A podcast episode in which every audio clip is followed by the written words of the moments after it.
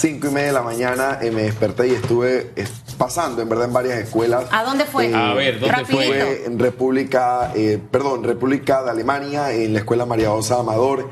Eh, ambas escuelas, Parque Lefebre, eh, San Miguelito, ambas escuelas realmente hay una emoción muy grande de los padres de familia ¿Qué en primer usted? lugar. Cuénteme, ¿qué vio? Vi docentes jubilados, por ejemplo, que ya no estaban ejerciendo en las escuelas, apoyando en este retorno, apoyando con el gel alcoholado, con el lavado de manos, con el, con el poder llevar a cada estudiante a su aula. Eso fue muy bonito. Pero sobre todo, y creo que lo que más me emocionó, fue ver a todos los padres de familia llenos de orgullo, con lágrimas en sus ojos, eh, porque lo decían a veces sin, sin preguntarles.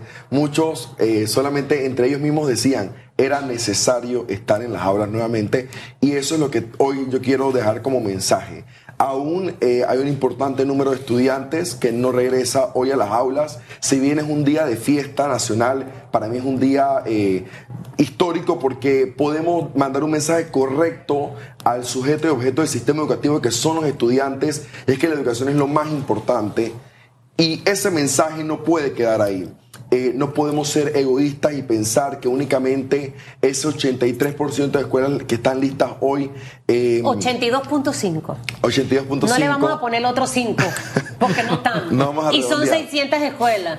Son 600 centros educativos que no quiero robar el ánimo y la alegría que tiene un día como hoy, 7 de marzo, pero sí recordarnos, porque tiene que haber un compromiso importante de cada regional y también de cada grupo docente y padres de familia para que estas escuelas no pase más de dos o tres semanas para que retornen. Mire, señor Blois, yo le decía fuera de cámara que lo que vivimos hoy es como cuando uno se gradúa de sexto año en escuela. Ese día te llevan las flores, los papás te llevan a comer algunos, a otros le regalan un anillo de graduación. O sea, es un momento emotivo que tú no lo vas a matar diciendo, ¿y qué vas a estudiar? ¿Y cuándo empiezas a, a- a- a prepararte para eso que quieres ser? Pero eso no tiene que alejarse en medio de la celebración, Claro. para que no se sientan como incómodo, porque yo aplaudo lo que está ocurriendo hoy, Totalmente. pero siendo una panameña responsable, también tengo que saber que hay tres aspectos que necesitamos en este momento meterle candela. Usted está muy involucrado en el tema educativo y quizás tú puedes llevar ese liderazgo, Blois, porque sé que estás también con todo Panamá trabajando duro. Plan de ejecución del FESE, tarea número uno. Ya mañana tiene que haber un grupo sentándose a revisar cómo vamos a educar, a crear esa cultura que tiene que ser constante sobre ese fondo para que no se vuelvan a perder 50 millones de dólares que se necesitan en estructuras en esas escuelas. Tarea número dos. Presidente de la Cámara de Comercio habló de ese programa de liderazgo de COVID. En una escuela que está cerquita a la presidencia en el casco, la escuela de Estados Unidos, y que no está lista para abrir, hello, ¿no? Está dentro de las 600.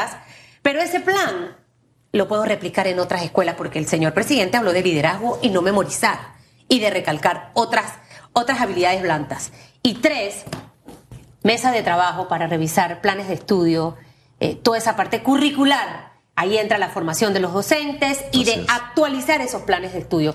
Tenemos esas tres tareas. Mientras los chiquillos van felices a la escuela y los pelados a estudiar. Pero hay que trabajar sobre esto porque llegamos al 2023 no mismo.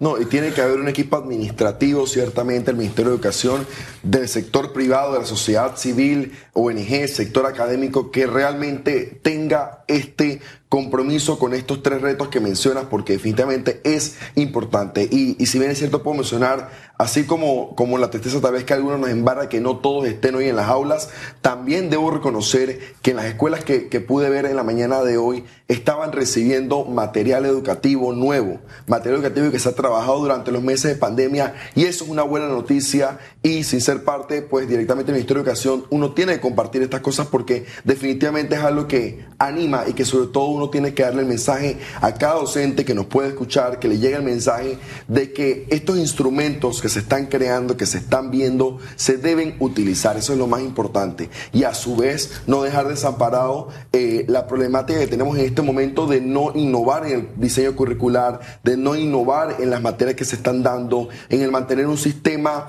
que, que, tal vez formaba profesiones hace 40 años y así lo hemos mantenido, profesiones que hoy día ni siquiera están, ni siquiera, ni siquiera hay vacantes a nivel mundial eh, y nuestro sistema debe ir innovando. Ya han pasado eh, bastantes décadas eh, del siglo XXI y, seguimos hablando de innovación del siglo XXI como si fuera algo lejano, como si fuera algo que tenemos que, que, aspirar a tener en unos años. Y no, estamos súper tardes con la innovación del siglo XXI, estamos súper tardes con meter el tema de áreas STEAM en las escuelas, pero no estamos tarde para poder trabajar por eso, no estamos tarde, lo que tenemos que dar el mensaje es que no estamos tarde para empezar a hacerlo. Estamos tarde para que se ejecute, pero no podemos seguir postergando eh, para siguientes semanas el trabajar en las distintas escuelas, no podemos dejar en la escuela, la infraestructura para los últimos meses del año, cuando ya vamos a iniciar clases, nos damos cuenta que no están listas. Tiene que darse un mantenimiento. Y aquí una de las propuestas que,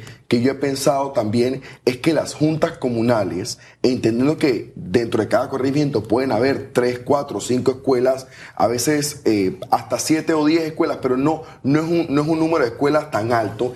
En cada junta comunal debería asumir un compromiso de mantenimiento en las escuelas, porque el favorecer a la comunidad es trabajar en la educación y es una de las tareas que ojalá pudiera asumir cada junta comunal. Eh, el tema de, la educación es tan complejo que no se le puede dejar únicamente al Ministerio de Educación y por eso es que históricamente días como estos, primer día de clases, el 100% de las escuelas nunca las tenemos listas porque pensamos que 3.102 escuelas o centros educativos tal vez es una tarea sencilla y sin justificarlo, por supuesto, lo que sí quiero dar el mensaje claro es que si no nos involucramos todos, vamos a seguir afectando al ser más importante, que es el estudiante. Las grandes tareas, y es un principio de administración, se hacen más sencillas cuando se convierten en pequeñas tareas y delegables principalmente, ¿no? Entonces es un principio tan básico y elemental que a veces uno se dice, Gracias a Dios Panamá es pequeño. ¿Usted se imagina que este país fuera grande y que tuviéramos que administrar la cantidad de escuelas que hay en otros países, no menciono los nombres, países grandes, en cuanto a población y extensión? Porque al final los problemas que tenemos son solucionables. Y en gran medida pasa por ese tamiz de el político, de aquel que usted elige para que esté al frente de su corregimiento como, como el representante, al frente de su municipio como el alcalde, ¿verdad? Entonces, si usted elige gente que tenga vocación de servicio, es gente que aunque no esté contemplado en la ley que tenga que ir a, arreglar la escuela, lo van a hacer. Porque les nace hacerlo. Porque hay municipios donde así sucede. Donde no buscan una razón de que no, es que eso no me toca a mí, que yo no me toca a mí, sino que piensan en cómo sirvo a la gente. De allí que vuelvo siempre al tema de la responsabilidad que tiene el ciudadano al elegir a quienes le gobiernan. Y eso tiene que ver con educación, ¿o no? Y tiene que ver con educación cívica, por ejemplo, que es una materia que en muchas, eh, sobre todo en pandemia, eh, al tener un currículo tal vez priorizado, se dejaron a un lado. Y hoy que vuelven a las aulas tenemos que enfocar eh, la educación a que sea una educación integral, a no solamente ese español, matemáticas naturales y sociales, que sea una educación que pueda abarcar lo que debe tener el estudiante, las competencias que debe manejar, la formación que debe recibir, preparar a los profesionales que queremos que tenga Panamá. En las aulas de clases se define, y dice eh, Nidia Rosana Castellón, se define el futuro del país. Y yo, a mí yo me siento muy representado con esa frase porque yo soy lo que soy gracias a la educación que hasta esta corta edad he podido recibir y porque realmente he visto en ella la herramienta para salir adelante y el que cada niña debe tener. Y, muchos de ellos están conscientes porque hoy los escuchaba decirlos,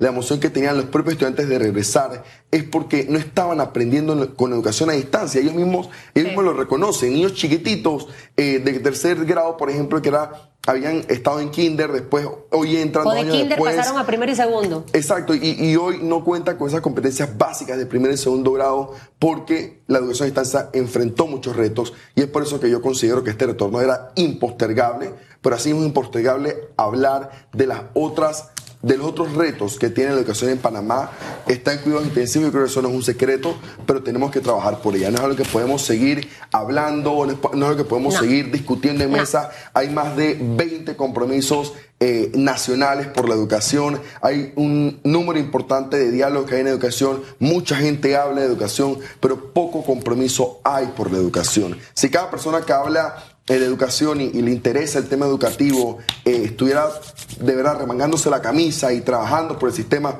seguramente vamos a tener un sistema educativo de calidad en los próximos años. En la educación, los estudios indican eh, que demora más de cuatro o cinco años, por lo menos, como mínimo, poder ver los cambios. Así que si queremos ver una generación realmente capacitada, con las herramientas y con esa formación, eh, debemos, debemos trabajar ya para poderlo ver Ya. en los próximos años. Y bonito todo lo que hemos visto, repito, los recorridos y demás, pero hay que ponerse a trabajar. Es en, en realidad triste ver temas, y, y traigo de nuevo la, la escuela Sucre, eh, hace siete años fue derrumbada, más de 7 millones de dólares, hoy no está lista.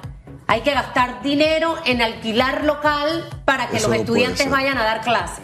Entonces, al final, muy bien todo lo que estamos haciendo después de dos años, pero tenemos muchas tareas viejas, señor Blois, que Así tenemos que empezar a trabajar.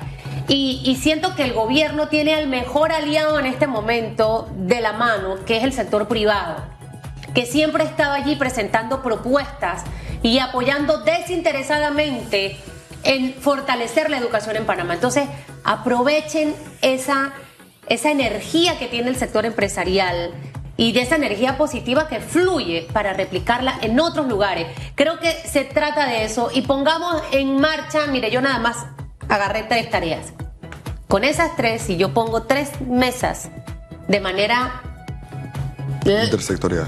Sí, pero que estén en paralelo trabajando, nosotros vamos a poder tener resultados para el 2023. Hombre, y lo estamos necesitando y tenemos que hacerlo, don Jorge Isaac. Gracias por haber estado aquí A esta ustedes, mañana. recuerden lo que se dice hoy en el acto cívico. Solo la educación, la verdad y la honradez transformarán nuestra patria.